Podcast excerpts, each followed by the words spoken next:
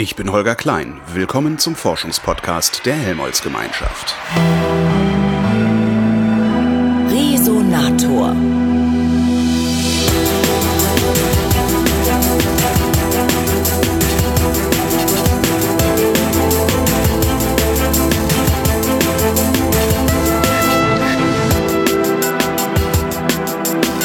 Seltensten Tag der Jahre, nämlich am 29. Februar. Da ist Tag der seltenen Erkrankungen, weil dieser Tag so selten ist. Dieses Jahr gibt es zwar keinen 29. Februar, aber das soll uns nicht daran hindern, über seltene Erkrankungen zu reden.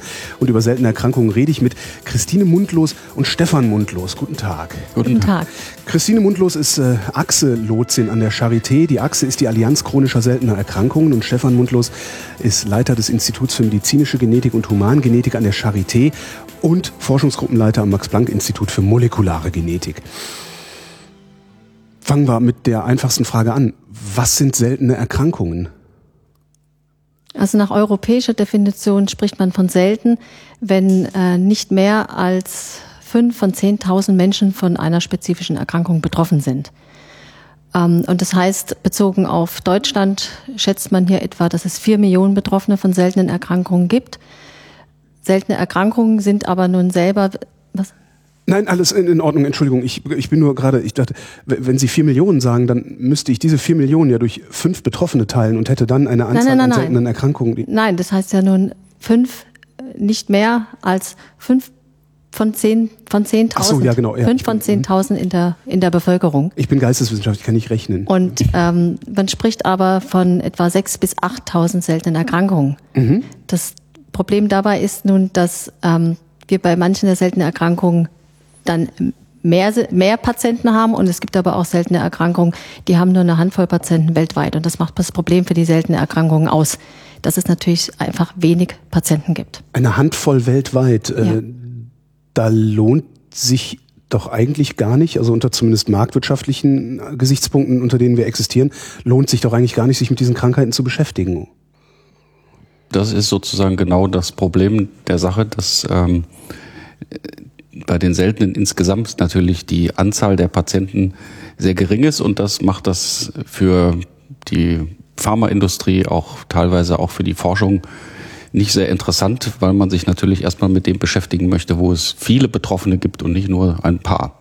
Und umso seltener sowas ist, umso schwieriger ist es natürlich dafür, ähm, Forschungsaktivitäten und insbesondere dann auch Entwicklung von Therapeutika voranzutreiben. Wie wird denn dann festgelegt, also wenn der Markt nicht festlegt, woran geforscht wird, äh, wie wird dann festgelegt, welche sel- seltene Erkrankung jetzt beforscht wird und welche nicht? Naja, in der Forschung ist das ja immer so nicht direktiv. Also es wird ja von niemandem festgelegt, im Grunde, äh, an welchen Themen jetzt geforscht wird, außer wenn jetzt zum Beispiel äh, die Helmholtz-Gemeinschaft oder das Bundesministerium jetzt vorgibt, wir forschen jetzt zum Beispiel an Diabetes oder an anderen häufigen Erkrankungen, dann wird das natürlich dadurch vorgegeben in einem größeren äh, Stil, aber in den einzelnen Themen hängt es natürlich immer von den von den Interessen und dem Engagement einzelner äh, Forscher und Wissenschaftler ab, ohne dass man das direkt vorgeben kann. Die Seltenheit dieser Erkrankungen schafft dann noch ganz andere Probleme als es, ähm, die Frage der Medikamentenentwicklung. Sondern es ist so, dass ähm, dadurch, dass die äh, Erkrankungen so selten sind, natürlich insgesamt viel zu wenig Informationen über die einzelnen Erkrankungen vorhanden sind. Und diese Informationen sind dann häufig auch noch schwer zu finden oder sie sind einfach schwer verständlich. Ähm, es sind lange Diagnosewege, die diese Patienten sozusagen vor sich haben. Weil wenn wenig Informationen da sind, dann sind diese Informationen auch in der Medizin nicht vorhanden. Und das heißt, dass viele Ärzte einfach über diese Erkrankung nicht Bescheid wissen und somit dem Patienten auch nicht helfen können, wenn er kommt. Und dann wandert der Patient von Arzt zu Arzt und wir reden von einer Odyssee, ähm, die diese Patienten auf dem Weg hinter sich bringen müssen, bis dann vielleicht irgendwann der Experte gefunden ist. Denn von diesen Experten gibt es natürlich dann auch erfolgreicherweise viel zu wenig. Na klar, wenn Und so eine somit- Handvoll Patienten weltweit Genau, und gibt, so, wo soll der und so herkommen? trägt der Patient sein Bündel dann über Jahre hinweg. Also wir sprechen davon, dass die durchschnittliche Diagnoselänge sozusagen, bis die Diagnose gestellt wird, etwa sieben Jahre sind. Wir haben einen unserer äh, ähm, einen unserer ähm, Betroffenen von einer seltenen Erkrankung, den wir in Berlin haben, bei dem hat es 50 Jahre gedauert, bis die Diagnose gestellt wurde.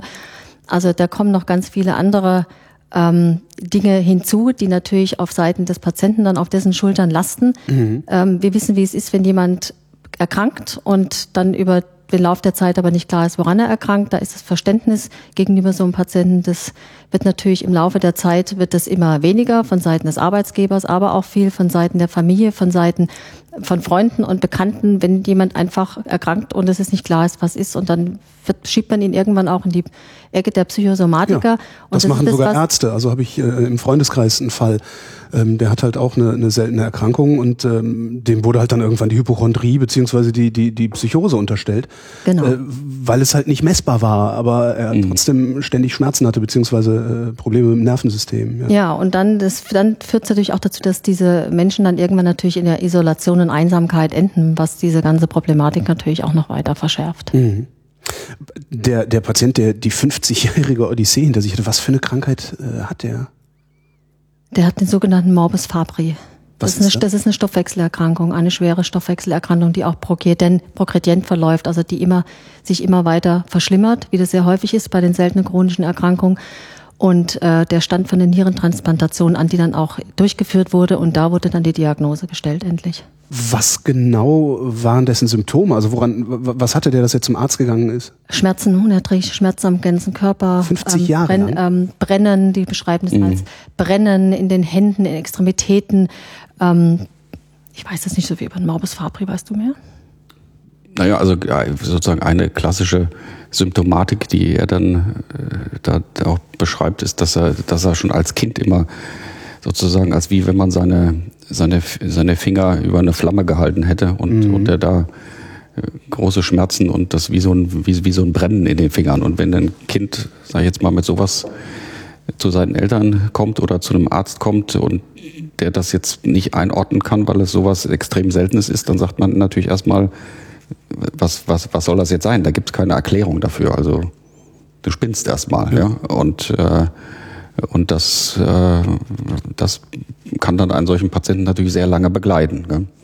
Wobei man natürlich sagen muss, dass das ist sozusagen der Extremfall. Es gibt natürlich auch viele, die dann schnell und frühzeitig diagnostiziert werden. Da ist unser Gesundheitssystem ja jetzt schon viel besser aufgestellt, als das jetzt sage ich jetzt mal, noch vor, vor 20, 30 Jahren war, wo sowas dann eigentlich gar nicht diagnostiziert werden konnte. Das ist heute natürlich anders. Aber trotzdem gibt's da immer ganz viele, die durch diesen Rost sozusagen durchfallen und wo man dann nicht weiß, was es ist. Wenn Sie sagen, unser Gesundheitssystem, meinen Sie das bundesrepublikanische oder das des Westens, äh, also der, der zivilisierten Welt? Da würde ich sagen beides. Also beides. ich meine, das ist, das ist äh, unseres hier in Deutschland, aber natürlich auch in anderen Ländern trifft das auch mehr oder weniger genauso zu. Funktioniert in Forscherkreisen die internationale Vernetzung so gut, dass sie in der Lage sind, solche Erkrankungen sehr zielgenau zu erkennen? Ja, ich würde sagen, unter den Experten, die sich dann damit beschäftigen, funktioniert das sehr gut.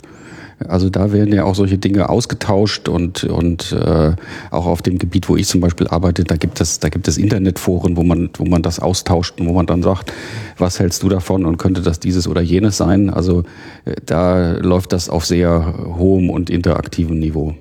Aber das ist natürlich sozusagen die, die obere, das ist dann die obere Spitze ja, auch der, ja. der Experten. Und das, ja, da muss man erstmal hinkommen und muss erstmal da wissen, wen man da fragt und wo das alles einzuordnen ist. Ne? Also das, ich vertrete ja die, bei der Achse, ich, ähm, die Achse ist ja abgekürzt, die Achse mhm. ist ja die Vertretung der Patientenseite. Ja. Und, ähm, und wir sehen ja dieses Problem, dass natürlich in dem normalen medizinischen Alltag, der sich unter sozusagen der Niederlassung stattfindet, diese Thematik natürlich nicht an oberster Stelle steht, was auch in Ordnung so ist. Wir bestreben auch überhaupt nicht an, dass jetzt alle Mediziner sich mit den seltenen Erkrankungen beschäftigen. Was wir nur erreichen wollen über unsere Arbeit, ähm, ist, also Aufmerksamkeit für die Seltenen zu, zu erregen, ist, dass man sich das als Mediziner immer wieder bewusst macht und im Hinterkopf hat, wenn ich einen Patienten habe, bei dem ich nicht weiterkomme und der vielleicht auch eine vielfältige Symptomatik zeigt und diese Symptomatik sich im Laufe der Zeit vielleicht auch verändert, dass ich mir dann irgendwann überlege, es könnte auch was Seltenes sein. Und ich bin da jetzt auch gar nicht mehr der Experte dafür. Nur wer könnte es dann sein und den Patienten halt dann gezielt auch abgibt. Das ist das, was wir erreichen möchten. Gibt es sinnvolle, äh, ich sag mal, Anamnese oder Diagnosemöglichkeiten für seltene Erkrankungen? Oder andersrum gefragt, wäre es schlau, so jemanden erstmal zum Psychiater zu schicken und zu sagen, okay, jetzt lassen wir erstmal nachgucken, ob du psychisch gesund bist und danach machen wir weiter? Nee, das kann man ja so nicht. Also das, das wird so nicht funktionieren. Das ist ja auch Teil der ganzen Problematik, ähm, dass wenn wir jetzt von 6000 verschiedenen Erkrankungen reden, die dann auch alle in ihrem Erscheinungsbild dann äußerst variabel sein können, dann ist das ein solch gigantisches Spektrum, dass das jetzt nicht mit irgendwelchen speziellen äh, Schemata oder, oder diagnostischen Algorithmen oder sowas äh, dem beizukommen wäre. Das, das wird so nicht funktionieren, einfach weil es so unglaublich vielfältig ist. Es ist ja im Grunde, sag ich jetzt mal, das komplette Spektrum der Medizin, was sich da, was sich da abbildet. Und ähm, es kann so zum Beispiel sein, dass bestimmte bestimmte Symptomatik, wie wir dann, wie wir das ja dann nennen, dass die so speziell ist, dass man sagt, wenn man das hat, dann hat man diese Diagnose. Auf der anderen Seite kann es eben sein, dass unter einer Symptomatik, die so ist wie alle, wie ganz häufige Erkrankungen, dass sich dahinter dann etwas verbirgt, was dann wiederum eine ganz seltene Ursache hat. Also dieses ganze Spektrum ist da und das, das muss man dabei berücksichtigen und das macht die ganze Sache so enorm schwierig. Aber dadurch, dass ähm, man davon ausgeht, dass ein Großteil der seltenen Erkrankungen eine genetische Ursache hat, hat man natürlich Ansatzpunkte über spezifische Di äh, genetische Diagnostik. Also und da hat sich ja in den letzten Jahren unglaublich viel getan in der genetischen Diagnostik, die sozusagen so eine Feinjustierung dann erlaubt. Und da kann man natürlich dann auch jetzt in der Zwischenzeit ähm, Erkrankungen auf die Spur kommen, die einfach bisher wirklich schwer zu diagnostizieren war. Das heißt, es gibt jetzt auch mehr seltene Erkrankungen, seit wir sie besser erkennen können? Es werden immer mehr. Es werden ständig also, mehr. Werden es mehr oder erkennen wir nur mehr? Na, das ist ja sozusagen beides mehr oder weniger dasselbe. Also ähm, ich kann mal ein Beispiel nennen. Vor, sage jetzt mal, 50 Jahren oder 80 Jahren mit einem Thema, mit dem wir uns relativ intensiv auseinandersetzen, ist zum Beispiel Skeletterkrankungen und Kleinwuchs. Ja? Mhm. Also wenn, wenn man früher zu klein war, dann war eben die Diagnose Kleinwuchs. Ja. Und heute haben wir da über 300 verschiedene Erkrankungen, ähm, die wir kennen. Und die zu Kleinwuchs führen. Genau, genau. Die alle da drin, dass jemand einfach kleiner ist als, als alle anderen. Mhm. Ne?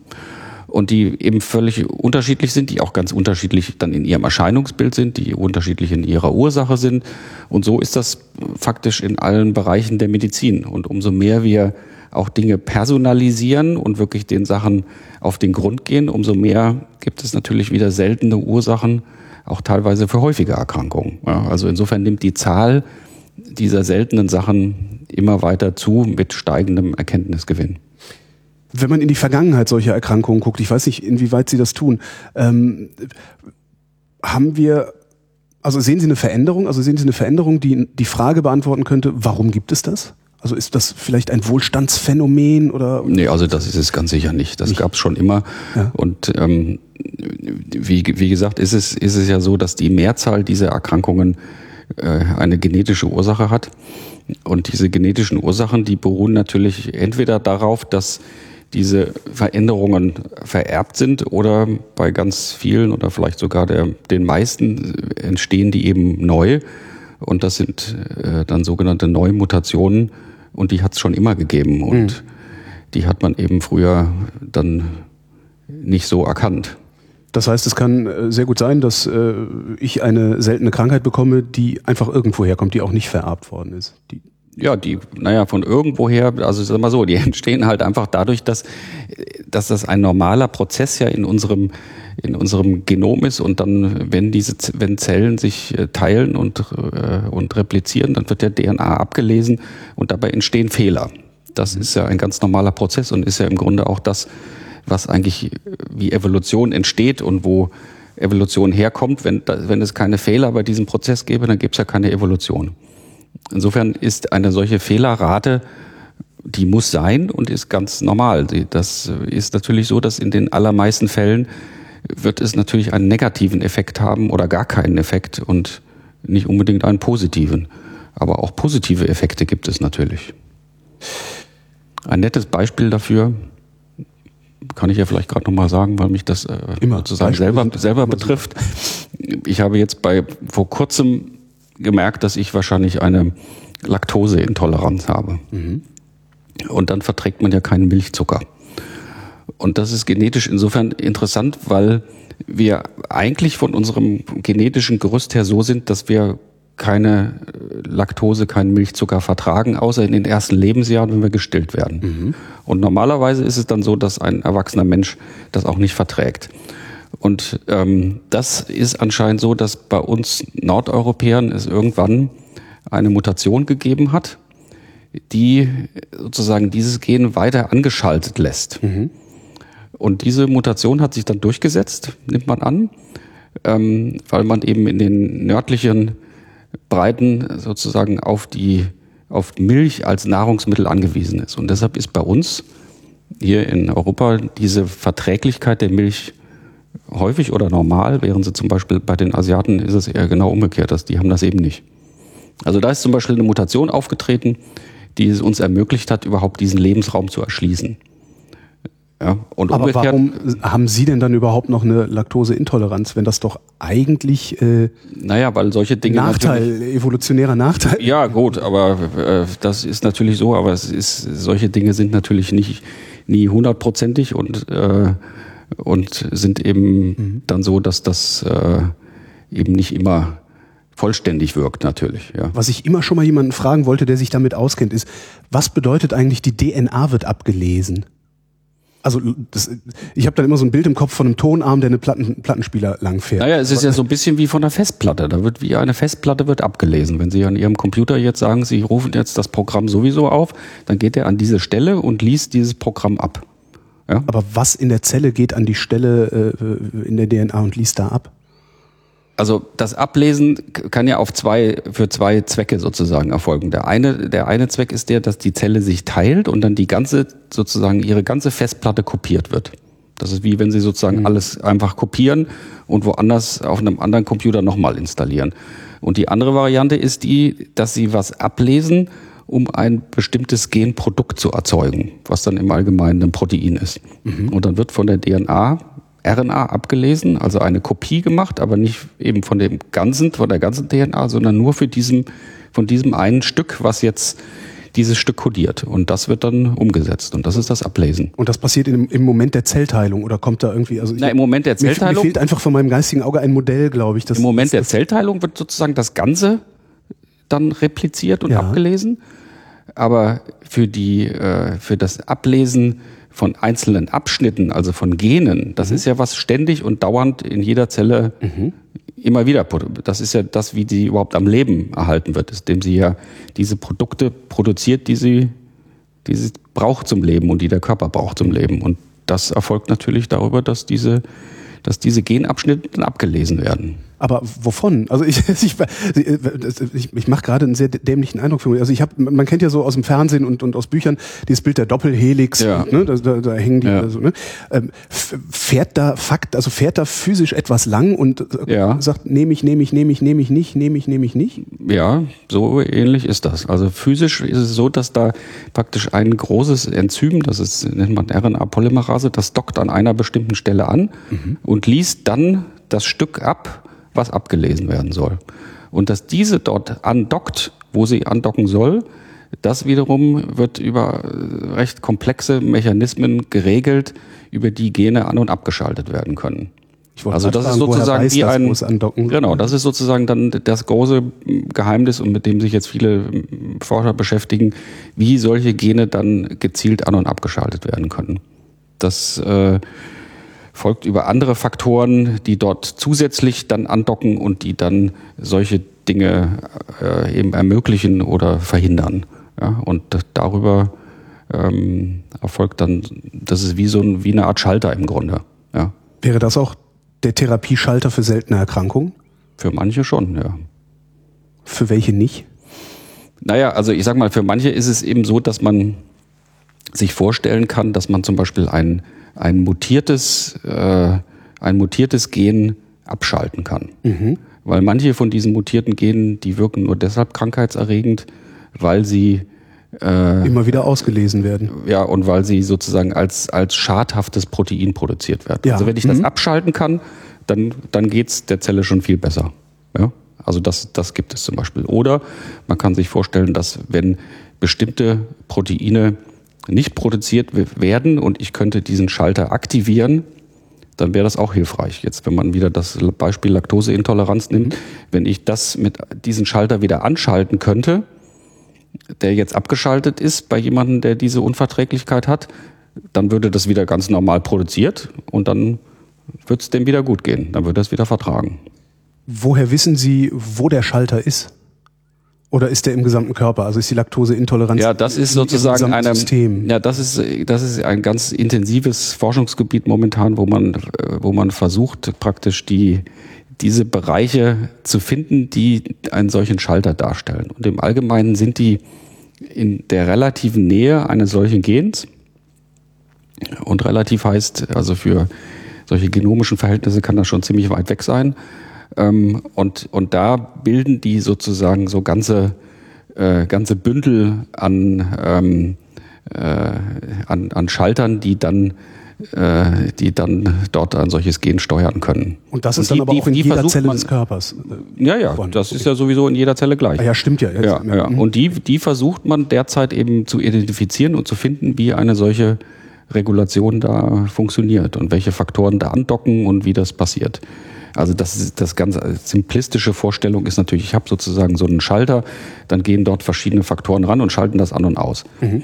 Aber das funktioniert in Bakterien so und da ist das relativ einfach. Aber in, den, in, in, in unseren Zellen ist es natürlich wesentlich komplexer und da gehört zu einem solchen Schalter eben Hunderte oder Tausende von solchen Einzelschaltern und Faktoren, die dort alle das in sehr elaborierter Art und Weise feinsteuern. Wenn Sie sagen, Frau Mundlos, ähm, dass Patienten äh, lange Odysseen haben, weil die, die Mediziner, die, die, die ganz normalen Allgemeinmediziner, zu denen ich ja erstmal gehe, wenn ich irgendwie einen Schmerz habe, dass, dass sie diese Krankheiten nicht kennen. Ähm, gehört das nicht zur Medizinerausbildung, was ich da gerade gehört habe?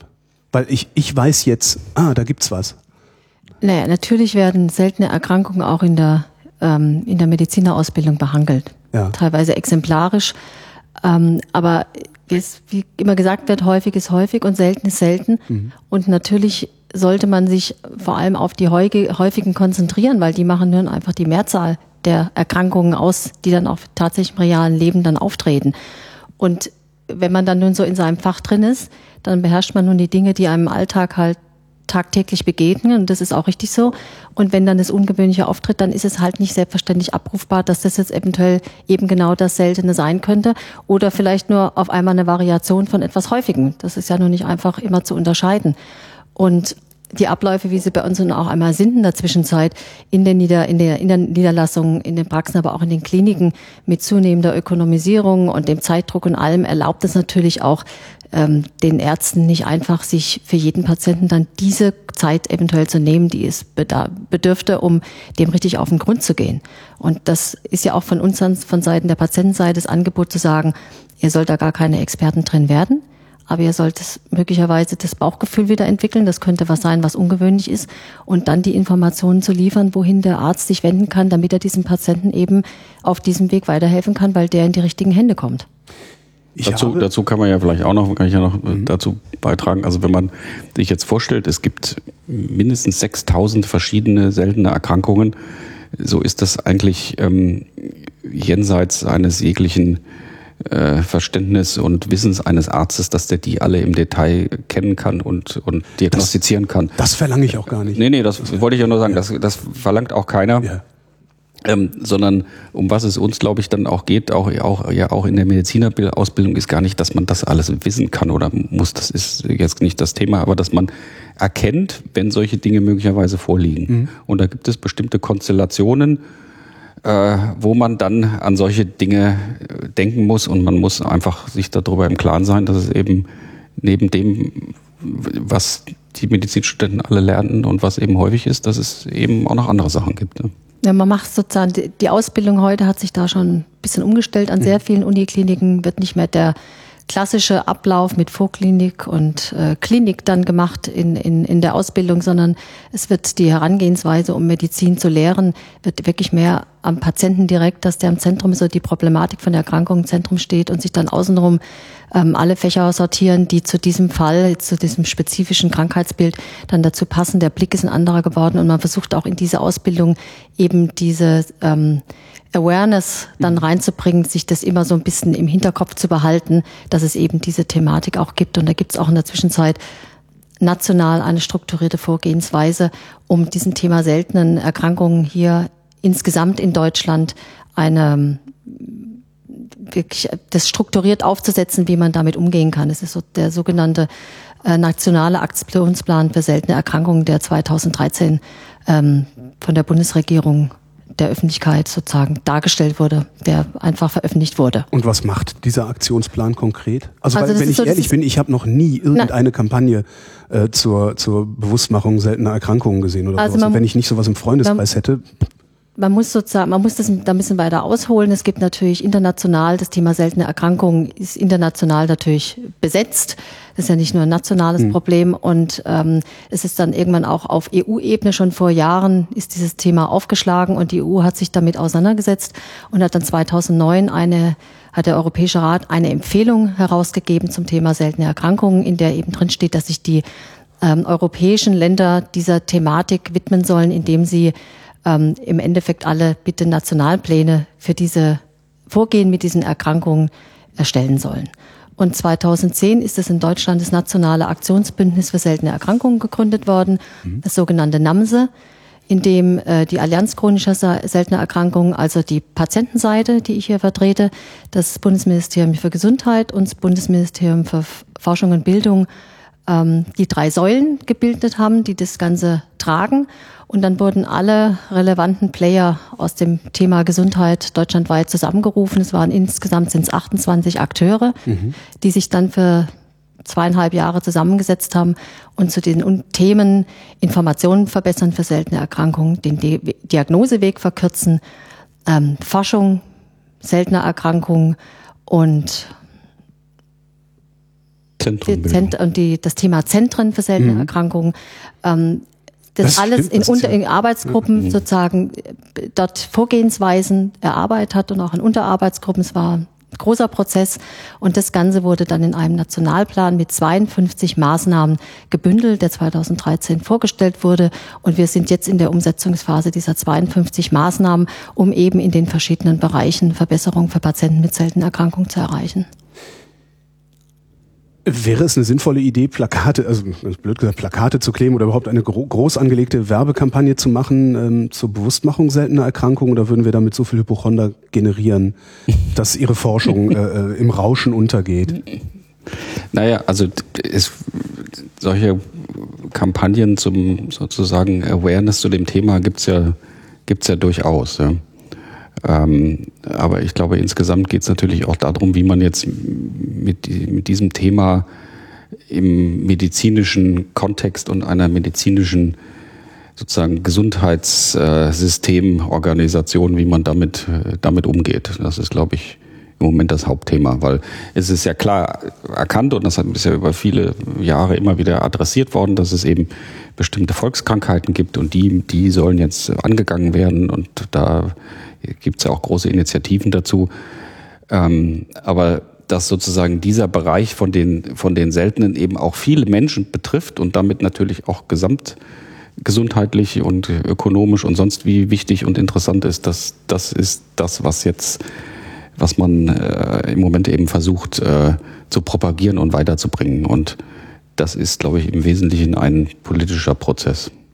Aber dadurch, dass es diesen, wie gesagt, diesen Nationalplan gibt und ja auch alle, die sich daran beteiligt haben, auch gesagt haben, dass sie die Umsetzung sozusagen mit betreiben wollen, mhm. ist über für diese vielen relevanten Fe äh, Felder, die uns alle interessieren, sind eigentlich Aktionen im Gange. Man muss jetzt nur gucken, dass die auch, dass es weitergeht und dass die natürlich dann auch Früchte tragen. Und ähm, Insofern ist, wir machen, wir schaffen Awareness schon in bestimmten Bereichen. In der Forschung wird es so gemacht, dass äh, das Bundesministerium für Forschung und Bildung hat schon seit 2003 ähm, gibt es Forschungsgelder für Netzwerke für seltene Erkrankungen. Das ist in mehreren Etappen sind diese Forschungsgelder jetzt sozusagen an Projekte ähm, vergeben worden. Das läuft. Wir haben ähm, äh, bei uns, ich arbeite ja für diesen Verein Achse und unsere Schirmherrin, Frau Eva-Luise Köhler und ihr Mann vergeben seit acht Jahren den Eva-Luise Köhler Forschungspreis für seltene Erkrankungen. Also das ist eine in dieser Kooperation, die wir mit den Köhlers haben, ist das nun auch natürlich eine öffentlichkeitswirksame Maßnahme, wo man sagen kann, nicht nur, dass man einen, ähm, eine exzellente Forschergruppe auszeichnet mit dem, was sie für eine bestimmte seltene Erkrankung tun, sondern ist natürlich auch etwas, was in die Öffentlichkeit gespielt wird und das mhm. Thema seltene Erkrankung wird damit bekannt gemacht. Und wir sind natürlich, ich sitze ja an der Charité, zur Achse gehören, also nicht zur Charité im eigentlichen Sinne, sondern ich bin nur räumlich an der Charité mhm. verankert, sitze ich ja an der Schnittstelle Selbsthilfe, Medizin und Forschung. Und damit komme ich natürlich auch, ich komme dicht an die Forscher und an die Mediziner ran und dann versuchen wir das natürlich auch auf dieser Ebene durch Vorträge, durch dass wir die die mit seltenen Erkrankungen zu tun haben, einbinden in Veranstaltungen von uns. Natürlich auch dieses Thema sozusagen immer weiter in die in die Breite zu bringen. Und es gibt natürlich auch schon im Verlauf dieses ganzen Prozesses, NAMSE, haben sich Dinge entwickelt wie eine ähm, sozusagen eine Fortbildungsakademie, die findet in Baden-Württemberg statt, an der Uni Tübingen zum Thema seltene Erkrankungen. Die sprechen konkret niedergelassene Ärzte in Baden-Württemberg dazu an, wo sie mit Patientenorganisationen zusammen zu spezifischen Themen regelmäßig Fortbildungen machen. Und es gibt sozusagen, es sind jetzt hier an allen Ecken und Enden sind Aktivitäten im Gange.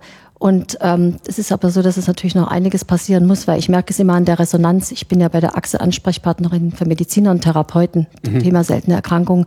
Und ich merke an der Resonanz, die bei mir teilweise ankommt, dass das Thema halt einfach noch viel Aufmerksamkeit benötigt. aber immerhin gibt es Resonanz. Das, das, das ja, nur die Resonanz müsste natürlich mehr sein. ja, also aber es gibt ja, es gibt ja schon viele Aktivitäten, ähm, diesbezüglich. Und da hat sich ja in den letzten Jahren auch wirklich eine ganze Menge getan. Und dass wir jetzt hier zusammensitzen, ist ja zum Beispiel auch ein Beispiel dafür.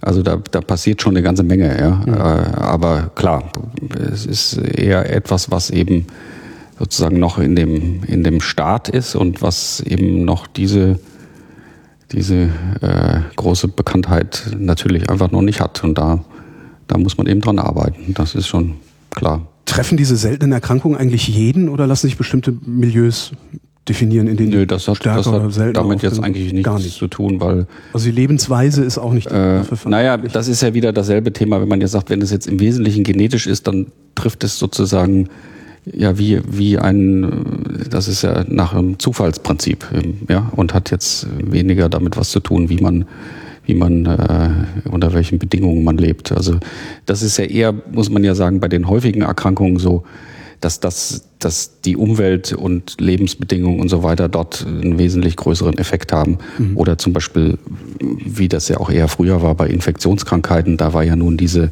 diese, äh, diese direkte Relation da zwischen der Umgebung und der Umwelt und wer sich da infiziert hat und wer nicht. Das ist ja bei uns heute jetzt nicht mehr so der Fall.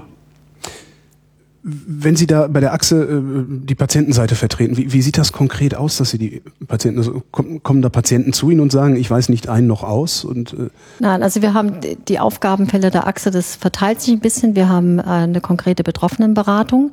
Da können sich Patienten per Mail, per Post oder per Anruf melden. Also wir sehen auf keiner Ebene direkt selber Patienten, mhm. sondern die können sich so an uns wenden mit ihren ähm, mit, mit ihren Themen.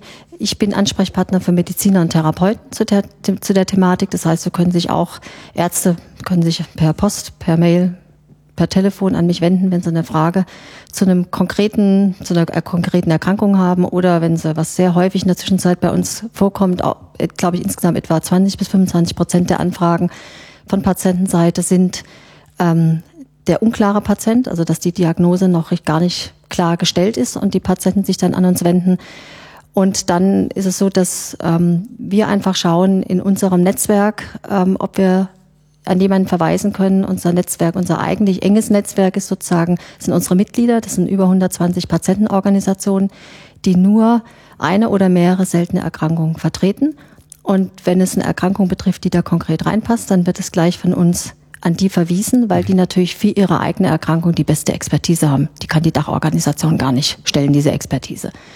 Und ansonsten ist es so, dass wir versuchen herauszufinden, wo könnte jemand sein, der diesem Patienten gegebenenfalls weiterhelfen kann. Wir haben jetzt ein großes Netz. Es gibt diese, in der Zwischenzeit sind es, glaube ich, 18 selbsternannten Zentren für seltene Erkrankungen, die sich an den verschiedenen Unikliniken in Deutschland mhm. während dieses äh, nationalen Aktionsbündnis geformt haben, aber unabhängig von dem Prozess, die sich in verschiedenster Weise eben einzelnen seltenen Erkrankungen widmen. Da haben wir natürlich gute Kontakte zu denen. Da kann man auch einen Patienten hingeben. Die haben zum Teil auch spezifische Sprechstunden für Patienten ohne klare Diagnose. Ähm, insofern sind wir sozusagen, ähm, wir, wir machen Recherche mhm. und ähm, versuchen auf dem Weg Patienten weiterzuhelfen, was wir natürlich auch nicht immer schaffen. Jetzt bin ich ein Patient mit unklarer Diagnose. Also ich, ich komme jetzt da irgendwo hin und sage, ja, mein Auge juckt. Was macht dann der Arzt, der mir da hilft? Also der, der hat doch fast keine Möglichkeit, eine, eine, eine sinnvolle Diagnose zu stellen, nur weil mein Auge die ganze Zeit juckt. Also wie, wie geht der da ran? Also mein, mein, wenn ich zu meiner Hausärztin gehe und sage, ah, meine Lunge pfeift, dann hört mhm. die nicht ab. So, was, was macht jemand äh, bei einer seltenen Erkrankung? Also wie, wie ja, es gibt ja jetzt keinen, keinen, es gibt ja sozusagen keinen Arzt für seltene Erkrankungen. Das gibt's ja, ja nicht. Ja. Sondern der, der, der Gang der Dinge ist ja dann eher der, dass man eben mit einer solchen Symptomatik zum Beispiel zu seinem Hausarzt geht, dann überlegt er sich, könnte es dieses oder jenes sein und denkt erstmal an die häufigen Sachen. Mhm. Dann wird er vielleicht auch irgendeinen Ansatz machen, um das zu behandeln. Und wenn das dann alles nicht funktioniert und der Patient immer wieder kommt, dann wird er ihn dann hoffentlich zu einem Spezialisten schicken. Und manchmal ist dieser Spezialist dann auch noch nicht äh, sozusagen der letzte, sondern dann geht der Patient zu noch einem und zu noch einem. Und ähm, bis er dann hoffentlich bei dem dann äh, landet, der die Konstellation dieser Symptome erkennen kann und zuordnen kann.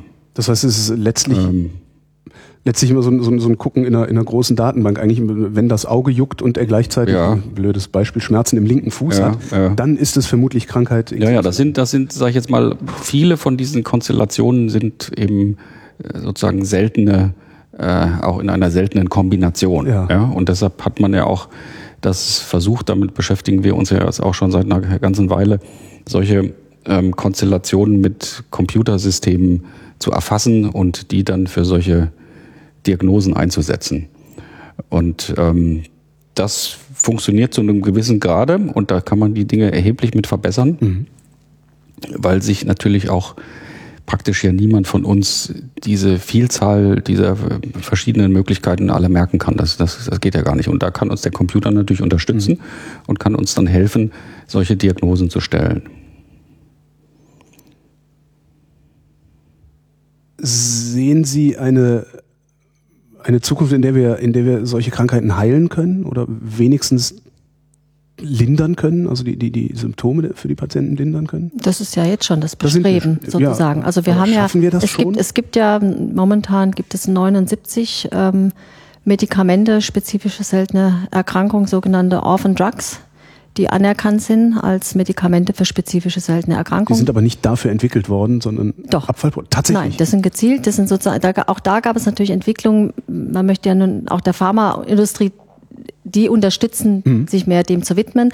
Und da wir alle wissen, dass Entwicklung von Medikamenten einfach unglaublich teuer ist und es sich für die Firmen ja hinterher auch rentieren muss, ähm, das lohnt sich äh, bei, da im Prinzip wieder das Geld, was sie investiert haben, auch irgendwo wieder zurückzubekommen, ähm, gibt es ähm, seit 2000 ist in Europa die sogenannte Orphan Drug Regulation eingeführt worden, indem man einfach Incentives schafft für Pharmafirmen, um das Entwickeln von seltenen Medikamenten oder Medikamenten für seltene Erkrankungen dann auch reizvoller zu machen. Und er hat sich nach diesen, also es sind verschiedene Regularien, unter anderem, dass man ähm, einen zehn Jahre Bestandsschutz hat, dann, wenn man äh, ein Medikament auf den Markt bekommen hat, mhm. dass dann das auch ein Bestandsschutz gewährt wird und so.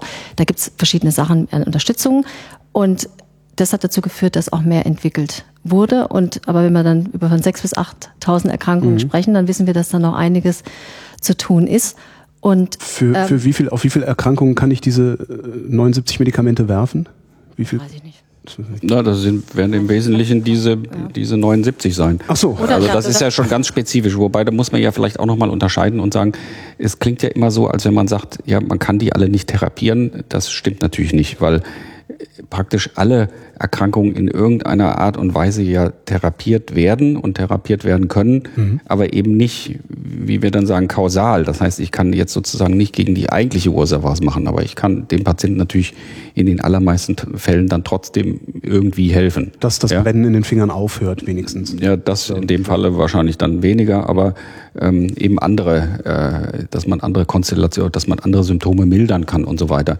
Und insofern muss man sagen, die werden praktisch alle behandelt, aber sozusagen kausal gegen das eigentliche Problem, das, das ist, äh, fängt jetzt an, aber ich glaube, das fängt an ganz vielen Stellen und ganz vielen Erkrankungen an.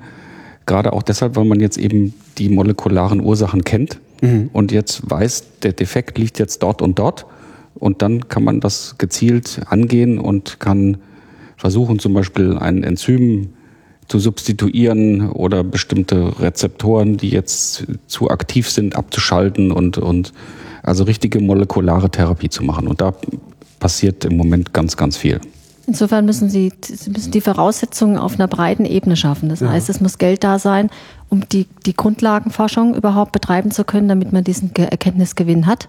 Und dann muss es natürlich irgendwie weitergehen. Wenn ich diese Erkenntnis habe, dann ist es ja immer noch ein weiter Weg, bis ich dann da irgendwo bin, wo ich entweder das Medikament habe, also zum Beispiel für die Stoffwechselerkrankung, die jetzt der Morbus Fabri, da wurde dann halt entsprechende Enzymtherapie irgendwann geschaffen. Mhm. Oder ob ich dann halt die Möglichkeit habe, da wirklich einzugreifen in den Prozess und dieses äh, Gehen an auszuschalten oder Veränderungen zu bewirken, damit die Krankheit überhaupt nicht mehr auftritt. Das ist natürlich auch eine einfach eine lange Spanne.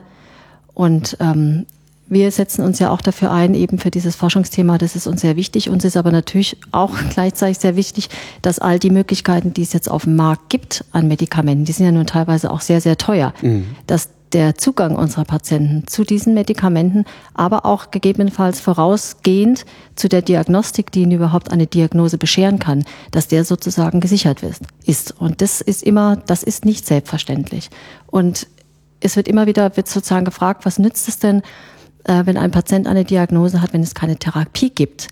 Da muss man einfach sagen, also ohne die eigentliche Diagnose durchs Leben zu gehen, ist sehr schwer, weil die Leute sozusagen für ihre Probleme keinen Namen haben. Und es hat sozialrechtliche Schwierigkeiten. Es ist aber auch so, dass es natürlich im Hinblick dessen, was ist denn mit Familienbildung? Was hat das denn für Auswirkungen eventuell ähm, innerhalb meiner Nachkommen oder sind andere in der Familie dann eventuell auch davon betroffen? Das ist ja immer ein größeres Thema als dann, wenn es genetisch auch sein kann, als nur das, was den Patienten betrifft.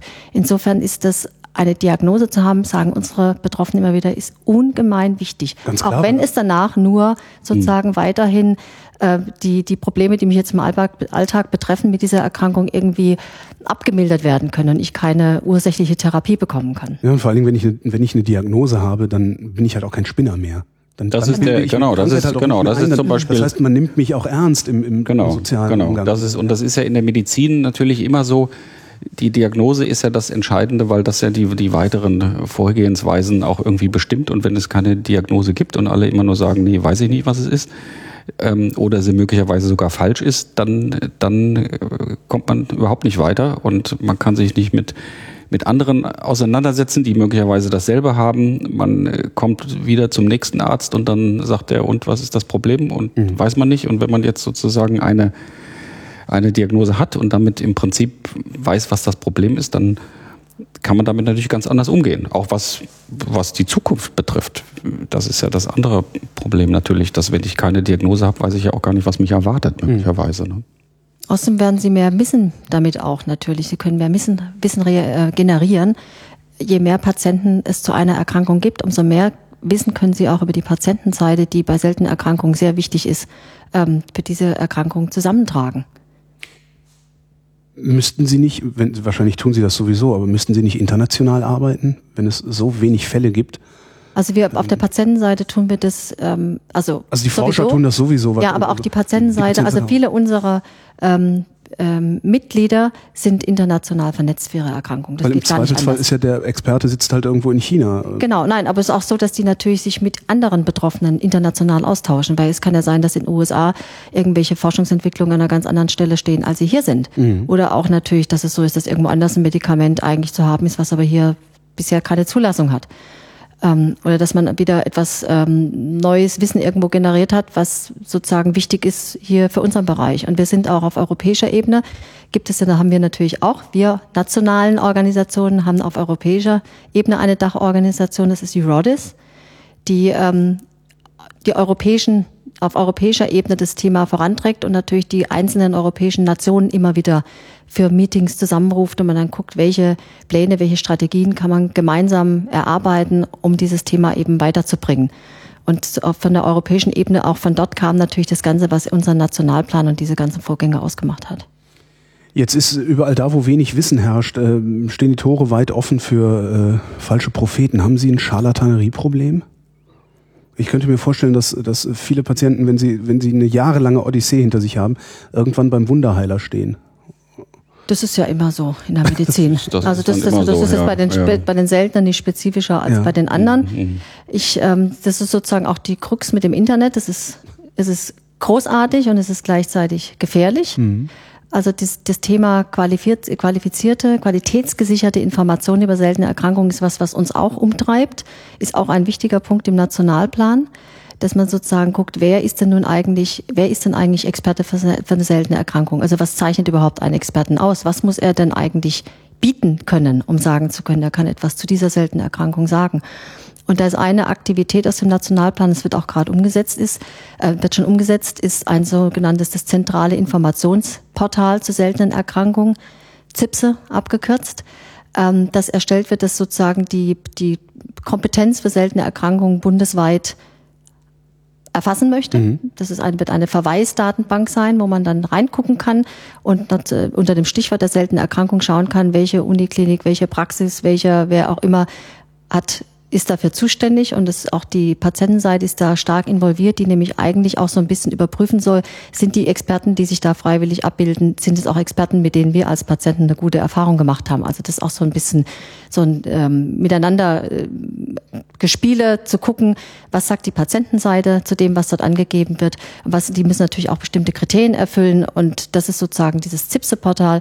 Und dann gibt es den sogenannten SE-Atlas, der gerade entwickelt wird und das ist eine Kartierung der Versorgungskompetenz in Deutschland. Ah, Zum, und das sind sozusagen zwei größere Projekte, die jetzt schon durch den Nationalplan angestoßen und auch umgesetzt werden. Herr Mundlos, die, wenn, wenn Sie Ihre Forschung betreiben, wie betreiben Sie die konkret? Sie haben ja gar nicht so viel Anschauungsmaterial. Neuer Anschauungsmaterial. Im Sinne also, von Patienten. Naja, doch, die gibt's natürlich schon. Die, da, Aber halt äh, immer nur fünf, sechs pro.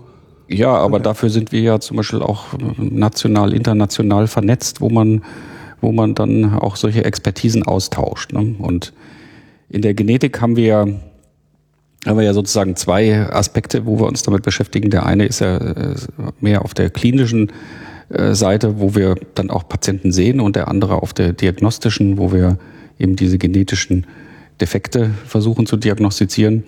Und auf der klinischen zum Beispiel sind wir ganz oft praktisch die letzte Instanz, wenn man so will, wo man, wo dann Patienten zu uns kommen, die schon hier und dort und überall waren und wo man dann eben schaut, was äh, könnte das möglicherweise doch was Seltenes oder was Genetisches sein und ähm, dann beschäftigen wir uns damit und tauschen dann diese Dinge auch mit anderen Experten aus, die wir eben national und international dann kennen.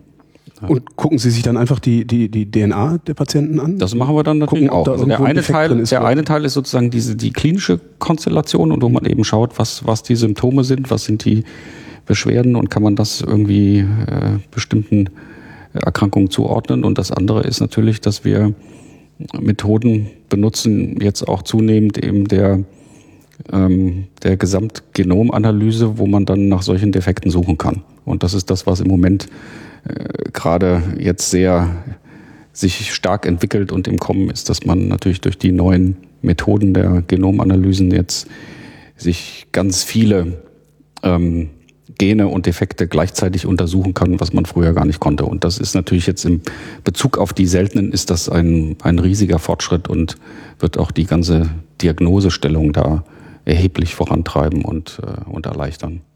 Gibt es denn schon so, so richtige Erfolgserlebnisse? Abgesehen vom, vom, vom Bewusstmachen der seltenen. Volkserlebnisse gibt's ganz viele, ja. Ja? Also ja, wie, also also sagen wir mal, als vielleicht Also für uns, für uns in der Genetik ist ja immer ein, äh, ein Problem, dass wir ganz viele Patienten, bei ganz vielen Patienten eigentlich keine Diagnose stellen können. Mhm. Einfach weil die Erkrankungen so selten oder dann vielleicht auch privat sind, dass man das einfach nicht kann. Und da hat sich über die letzten Jahre, äh, und da haben wir ja ganz wesentlich daran mitgearbeitet, solche Testsysteme zu entwickeln, wo man dann diese Zahl der nicht diagnostizierbaren dramatisch reduzieren kann. Und jetzt gibt es zum Beispiel ein, ein Testsystem, wo wir alle derzeit bekannten Krankheitsgene, das sind so ungefähr 3000, also für diese knapp 6000 seltenen Erkrankungen oder 5000, wie viel es dann sind, dass man die sozusagen auf einmal testen kann. Das heißt, wir können jetzt sozusagen in einem Test alle diese Erkrankungen durchtesten. Und äh, das ermöglicht uns natürlich da einen riesigen Schritt vorwärts, den es im Frühjahr war das gar nicht denkbar. Früher musste man das sozusagen einzeln machen und dann hat man vielleicht zwei oder höchstens drei Gene getestet und dann war Schluss. Und das können wir jetzt heute sozusagen in einem Aufwasch machen.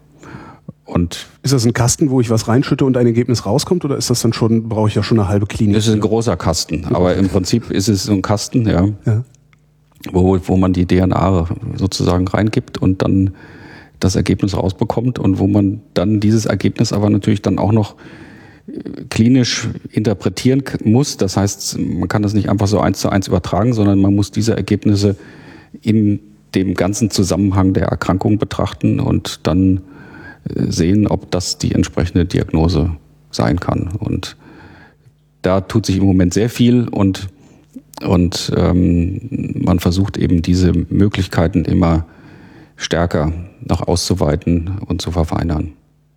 Wobei man dabei noch angeben muss, das ist momentan auf Forschungsebene. Ja, ja, das, das ist, also keine, keine, keine, Routine keine reguläre Diagnostik. Diagnostik.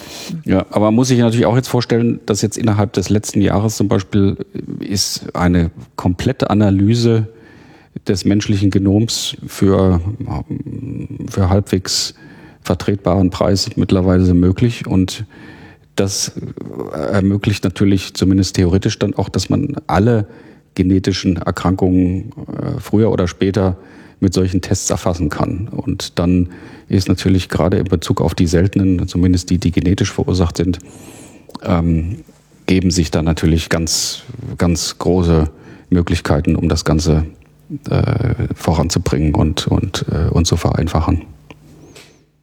Sie sind ein Ehepaar, das sich mit einem und demselben Thema beschäftigt. Wie sind Sie beide dahin gekommen? Naja, ich bin dahin gekommen, weil ich ähm, nach meinem Medizinstudium habe ich mich erstmal in der Pädiatrie angefangen. Mhm. Und in der Kinderheilkunde gibt es ja ganz häufig äh, Patienten, die äh, irgendwas ganz Eigenartiges und Seltenes haben. Und ähm, darüber bin ich dann eigentlich in die Genetik gekommen und, und in der Genetik beschäftigt man sich eigentlich fast immer mit seltenen Erkrankungen. Ja. Und insofern war das jetzt bei mir, hat sich das aus dieser ganzen, aus dieser ganzen Geschichte ergeben und bei dir war es noch ein bisschen anders. Ne? Ja, bei mir war es eigentlich so, dass ich eben nicht den regulären Weg gegangen bin mit Ausbildung fertig machen. Also die habe ich natürlich fertig gemacht und dann Facharzt und dann die ganze, diesen, diesen Straight, den man so macht, mhm. sondern wir waren, nachdem ich fertig war, mehrere Jahre im Ausland und es gibt drei Kinder und dann, wie so ist, man mehr anders so rum, macht dies, macht jenes, probiert dies, probiert jenes. Und ich habe aber hier in Berlin dann noch, als wir nach Berlin gezogen sind, noch mich mit Wissenschaftsmarketing und Wissenschaftskommunikation beschäftigt, was die hier an der TU angeboten wird.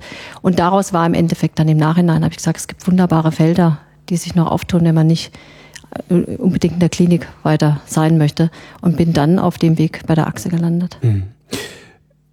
Würden Sie sagen, dass man den Patienten seltener oder den, den an seltenen Erkrankungen erkrankten, ja, dass man diesen Menschen, äh, würden Sie denen irgendeine Hoffnung machen oder würden Sie ja sagen, wir sind noch lange nicht so weit, dass wir vernünftig therapieren können, sondern wir müssen noch diagnostizieren also, lernen? Ich würde es jetzt mal nicht einfach nur auf die Therapie schieben, sondern ich würde sagen, also für uns, weil Sie ja vorhin gefragt haben, wegen Highlights, ähm, ja. dass die Patientenseite in so einem Prozess, wie das jetzt hier das nationale Aktionsbündnis war, sozusagen die dritte Säule geworden ist in dem Prozess, also sozusagen so wahrgenommen wurde, dass sie da aktiv richtig die ganze Zeit mit drin war. Das halte ich für ein großes, für einen großen Erfolg, zumal die Achse ja erst 2004 gegründet wurde.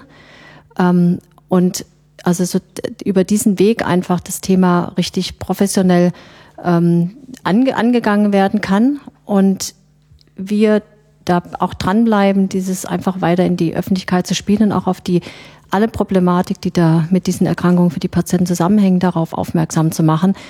Ähm, und wir haben eine stetige Zahl an mitwachsenden, also eine wachsende Zahl an Mitgliedern. Wir sind, haben irgendwann mit ein paar 30 angefangen und sind jetzt bei über 120 in diesen jetzt zehn Jahren. Wir mhm. haben letztes Jahr zehnjähriges Jubiläum gefeiert. Ähm, das ist einfach, das ist bemerkenswert. Da steckt auch eine große Kraft dahinter. Wir werden als wichtige Partner wahrgenommen, weil in der Patientenselbsthilfe ein unglaubliches Wissen steckt. Wissen, Power, Engagement. Ähm, und wir werden auch gebraucht für die Forschung, für Studien, für alle möglichen Dinge. Und das, also ich finde, da kann man einfach schon stolz drauf sein. Und unser Bestreben ist natürlich, das auch weiterhin äh, auszubauen. Mir fällt gerade ein, wenn das, wenn das mutationsbedingt ist, dann kommt ja eigentlich jeden Tag eine neue Krankheit dazu. Naja, es gibt natürlich solche, die solche Mutationen, die anscheinend häufiger auftreten mhm. ähm, und andere, die selten, seltener sind. Aber es ist natürlich in der Tat so, dass es wahrscheinlich auch ganz, ganz viele gibt und das ist wahrscheinlich die Mehrzahl von denen, die wir im Moment noch nicht diagnostizieren können, die äh, sozusagen ganz privat sind und wo man äh, möglicherweise auf der Welt lange suchen muss, bis man noch einen weiteren hat. Aber es kommen in der Tat dann passiert ständig immer was, was wieder neue, die und andere Konstellationen, die immer wieder ein bisschen anders sind als, ähm, als die, die wir schon gesehen haben. Das heißt, die Wissenschaft kommt nie ans Ende. Naja, das sowieso nicht. Also da wollte ich hin. Das, das ja sowieso nicht. Der Erkenntnisgewinn ist ja jetzt ähm, zwar schon enorm über die letzten Jahre, aber trotzdem wissen wir natürlich da immer weniger.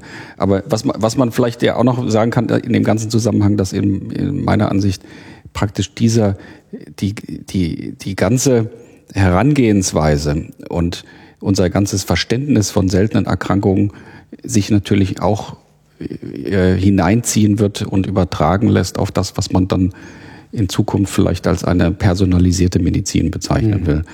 Und personalisiert in dem Hinsicht, dass ich sozusagen weiß, bei jedem Patienten, was ist sozusagen das eigentliche Problem und diese eigentlichen Probleme, die dann häufig natürlich auch auf molekularer Ebene stattfinden, die werden zwischen Individuen natürlich unterschiedlich sein.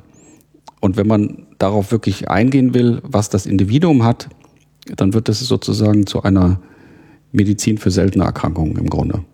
Christine und Stefan Mundlos, vielen Dank. Wir bedanken uns auch. Ja.